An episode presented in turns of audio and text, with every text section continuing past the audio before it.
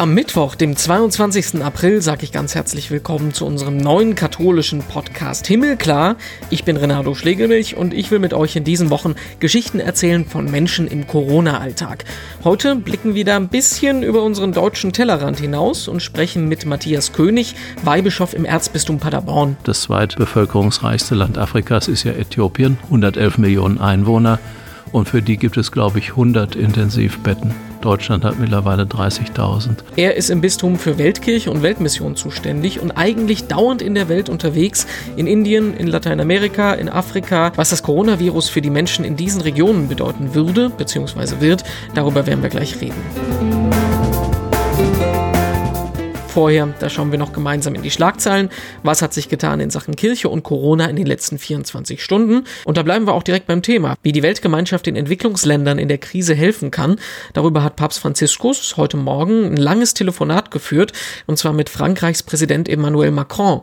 Die beiden vertreten ähnliche Positionen, zum Beispiel wenn es um möglichen Schuldenschnitt für die armen Länder in Afrika geht.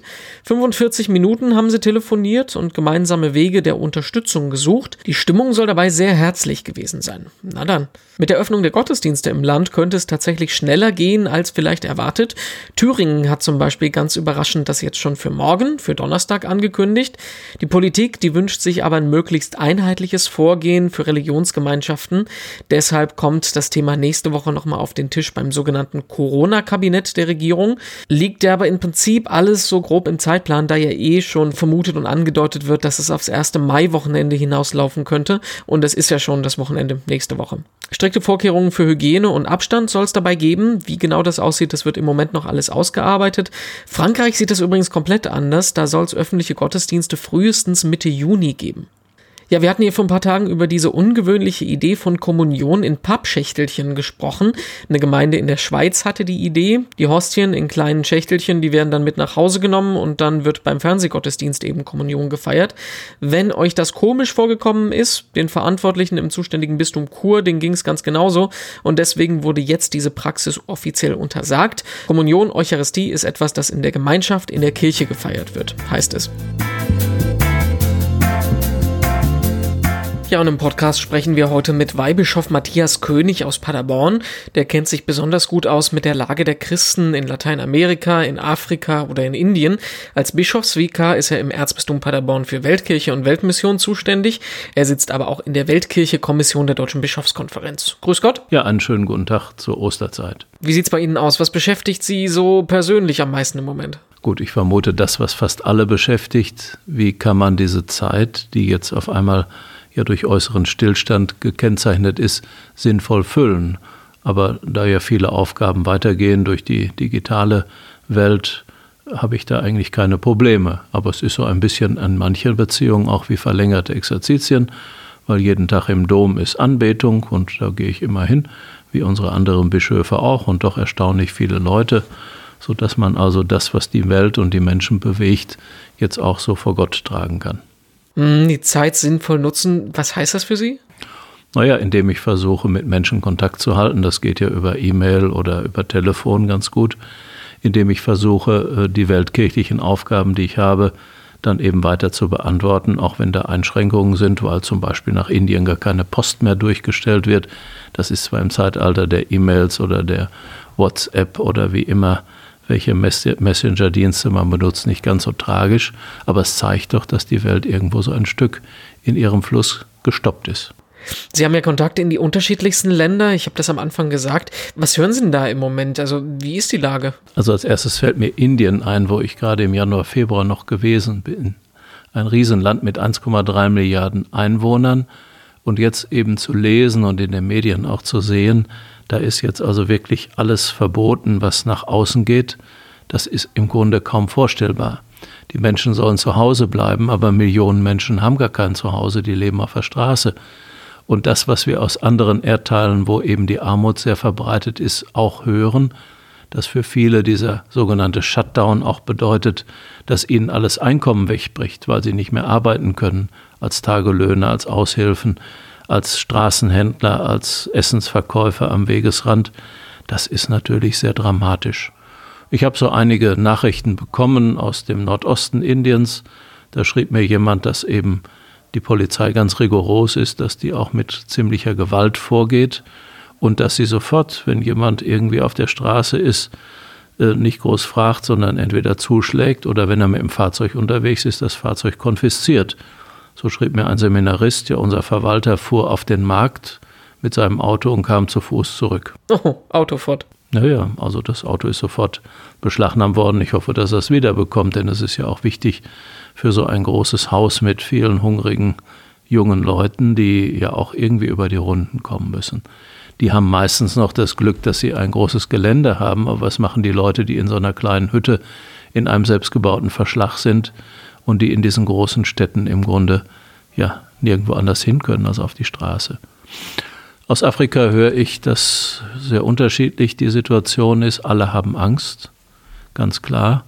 Ich hörte jetzt eine Zahl, ich bin mir jetzt nicht ganz sicher, ob ich eine Null zu viel oder zu wenig verstanden habe. Das zweitbevölkerungsreichste Land Afrikas ist ja Äthiopien, 111 Millionen Einwohner und für die gibt es, glaube ich, 100 Intensivbetten. Deutschland hat mittlerweile 30.000 bei 82 Millionen Einwohnern.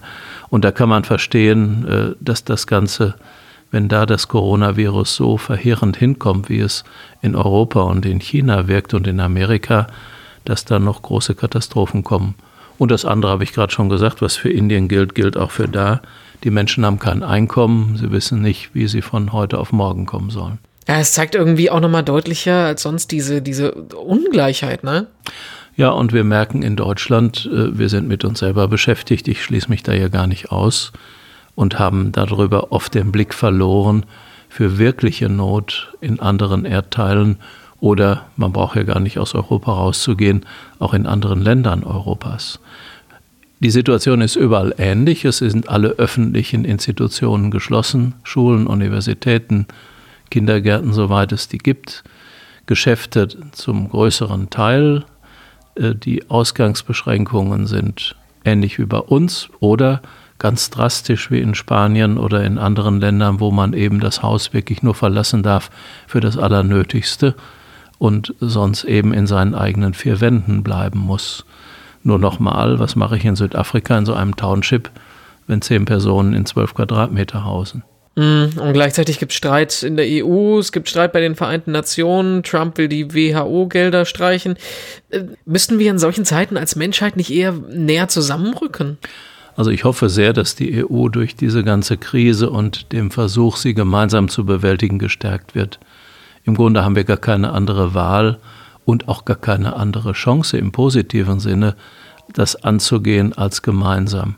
Da hoffe ich sehr, dass also nationale Egoismen oder vorschnelle, sehr einseitige Handlungen sich jetzt doch weiten zu einem gemeinschaftlichen Konzept. Wir haben ja eine hohe Zustimmung unseren Politikern gegenüber und das kann ich auch gut verstehen, weil wir den Eindruck haben, in dieser so plötzlich hereingebrochenen Situation managen die das gut und wir können im Grunde nur dankbar sein, dass das so ist, wie es geschieht. Und das hoffe ich eben auch, dass sich das auf EU-Ebene durchsetzt, dass die Solidarität äh, auch wirklich nicht nur verbal, sondern auch praktisch äh, dann funktioniert. Deutschland hat das ja versucht, auch deutlich zu machen, indem äh, Kranke aus anderen Ländern in unsere Krankenhäuser aufgenommen wurden, aus Frankreich, da im Grenzgebiet zum Elsass oder aus Italien und wo immer her. Ähm, vielleicht müsste das noch deutlicher publik gemacht werden. China beliefert jetzt alle Welt mit Masken und bringt das Militär nach Rom und transportiert das an 600 Kilometer, damit es hier an die Medien kommt. Ich denke, wir sollten auch dem Prinzip folgen, tu Gutes und rede darüber, damit die Welt eben sieht, Europa, Deutschland zieht sich nicht zurück und genügt sich selber, sondern hat das andere im Blick. Aber da müssen wir ja die Ersten sein, ne? Wir sind katholisch, wir sind Weltkirche. Was bedeutet das für Sie denn in diesen Zeiten? Ja gut, das, was es immer bedeutet hat, wir versuchen wirklich, die Ärmsten der Armen nicht an den Rand gedrängt zu sehen, sondern wir nehmen sie im Blick und versuchen für sie da zu sein. Unsere großen Hilfswerke tun das, die kriegen ja täglich Meldung über Meldung, wie die Situation ist. Ich bekomme das ja so am Rande dann auch ein bisschen mitgeteilt. Äh, die dringendsten äh, Bedürfnisse der Menschen, die größten Brennpunkte, wo Not ist äh, und dann eben auch das, was die Kirche mit ihren Hilfsmitteln und Hilfswerken dafür tun kann. Die Caritas ist jetzt noch mehr gefragt, wenn Sie an die Flüchtlinge denken, wenn Sie daran denken, äh, wie die Situation auch in den Flüchtlingslagern ist. Da passiert ganz viel, das ist nur nicht so publikumswirksam äh, wie eben so andere Dinge, die so besser präsentiert werden. Aber ich glaube auch, dass die Helferinnen und Helfer weniger Wert auf Präsentation legen, als vielmehr auf Effektivität ihrer Arbeit. Mhm. Gibt es denn auch Möglichkeiten, unabhängig von den Hilfswerken, wie ich jetzt auf die Menschen am Rande zugehen kann? Na gut, es geschieht ja bei uns im Umfeld. Wenn ich höre, wie viele Initiativen es gibt, dass alte Menschen, einsame Menschen, Menschen, die sonst keine Kontakte haben, eben nicht in Vergessenheit geraten, dann bin ich im Grunde äußerst dankbar und froh, dass gerade auch junge Leute das in den Blick nehmen und dass die da erstaunliche Initiativen zeigen, auch für die, die digital abgehängt sind. Es gibt ja ganze Generationen, die keinen Zugang so zu unseren digitalen Medien haben und darum vieles nicht mitbekommen. Ähm, also das ist, ist schon ein gutes Zeichen. Wir haben immer noch einige unserer Freiwilligen, die in den Ländern geblieben sind, obwohl eigentlich alle raus mussten, aber zum Beispiel die in Skandinavien, die konnten bleiben und können da weiterwirken. Und die anderen, die jetzt wieder hier zurück mussten, teilweise auch mit diesen Rückholtransporten der Bundesregierung, die versuchen auf ihre Weise hier mitzuarbeiten und mitzuhelfen. Ich habe so das Beispiel eines jungen Mannes vor Augen, der in Indien war und den wir da im Januar, Februar auch getroffen haben. Der ist jetzt wieder in seiner Gemeinde und hat sich sofort ganz groß eingebracht in die mediale Arbeit, damit eben die Gottesdienste da aus den Kirchen in die Haushalte kommen. Und er sagt, das lässt mich so richtig hier erst wieder ankommen nach all den Monaten, die ich in einer ganz fremden Welt gelebt habe. Und ich merke, wie wichtig mir meine Heimatgemeinde ist. Untypisch für viele junge Leute, aber mich macht das unendlich froh und hoffnungsvoll. Herr Weibischof, unsere Abschlussfrage, die muss jeder beantworten. Was bringt Ihnen Hoffnung im Moment?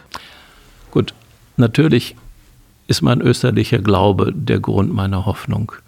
Nicht so diese Botschaft, die wir in diesen Tagen ja immer wieder hören und feiern und bekennen, durch den Tod geht es zum Leben, durch das Dunkel zum Licht. Christus hat das, was uns bedrängt und was unser Leben einschränkt, durch seinen Tod und seine Auferstehung besiegt. Wenn ich da jeden Tag im Dom bin und vor dem Allerheiligsten knie und unsere, unseren schön geschmückten Altarraum sehe, das ist ja alles ein großes Zeichen dieser Hoffnung. Die Blumen, die Kerzen und dann eben in der Mitte Christus selber in der Monstranz mit seinem Fleisch und Blut zur Anbetung daraus lebe ich, das merke ich aus dem Gebet. Äh, ich habe ja auch so manche Bedrängnisse mitzutragen von Menschen, äh, von denen ich weiß, dass die schwer krank sind, jetzt nicht unbedingt an Corona, aber auch. Oder dass jemand Leute, äh, dass Leute Menschen betrauern, die jetzt in dieser Zeit gestorben sind. Ich habe selber drei Beerdigungen unter diesen neuen Bedingungen gehalten. Da war trotz aller Traurigkeit, gerade durch die Osterbotschaft, ganz, ganz viel Hoffnung. Wir haben gesungen am Grab und am, am Sarg, der da aufgebaut war, oder bei der Urne. Ähm, wir haben miteinander beten können. Wir konnten uns nicht in den Arm nehmen oder nicht die Hände halten. Und trotzdem war ganz viel Nähe. Und das gibt es ja übertragen, auch in vielen anderen Bereichen, dass eben Menschen äh, durch Anrufe, durch eine Begegnung auf der Straße in Entfernung, aber mit einem Gespräch auf einmal ganz, ganz viel Hoffnung schöpfen. Mir fällt so als persönliches Beispiel ein, eine alte Frau in meiner früheren Pfarrei, die ich mal angerufen habe, mit der ich sprechen konnte und die hinterher sagte, das war jetzt mein schönstes Ostergeschenk. Das merkt man ja vielleicht manchmal gar nicht, wenn man sowas macht aus einem Impuls. Aber so eine Rückmeldung, die macht dann natürlich froh. Wir können vieles tun in kleinen Zeichen und mit relativ wenigem Aufwand. Und das macht mir Hoffnung, dass viele das tun. Und wenn ich nochmal weltkirchlich schaue, wie viele Menschen in aller Welt gerade auch aus diesem Glauben heraus versuchen, gegen die Krise anzugehen und andere Menschen im Blick zu behalten mit den Mitteln und Möglichkeiten, die sie haben. Ja, und am Ende vom Podcast wollen wir hier jeden Tag noch ein digitales Seelsorgeprojekt vorstellen. Und heute ist das Pfarrer Diego. Diego Elola ist Priester in Mannheim. Der Name verrät es aber schon. Eigentlich kommt er woanders her, und zwar aus Argentinien. Er leitet aber inzwischen die spanischsprachige Gemeinde in Mannheim und macht das nicht nur analog, sondern eben auch digital. Quasi so als One-Man-Show hat er zum Beispiel einen Teil seines Büros mit Scheinwerfern, Kameras und Mikrofonen zur Online-Kapelle umgerüstet, ist auf Facebook, Instagram und YouTube YouTube unterwegs, wo er Leuten nicht bloß einen Einblick in seinen Alltag gibt, sondern immer auch Impulse parat hat und ansprechbar ist für die Seelsorge. Tausenden Menschen auf allen Plattformen gefällt das, also kann man sich mal die Seiten von Pfarrer Diego auch mal selber anschauen. Hm?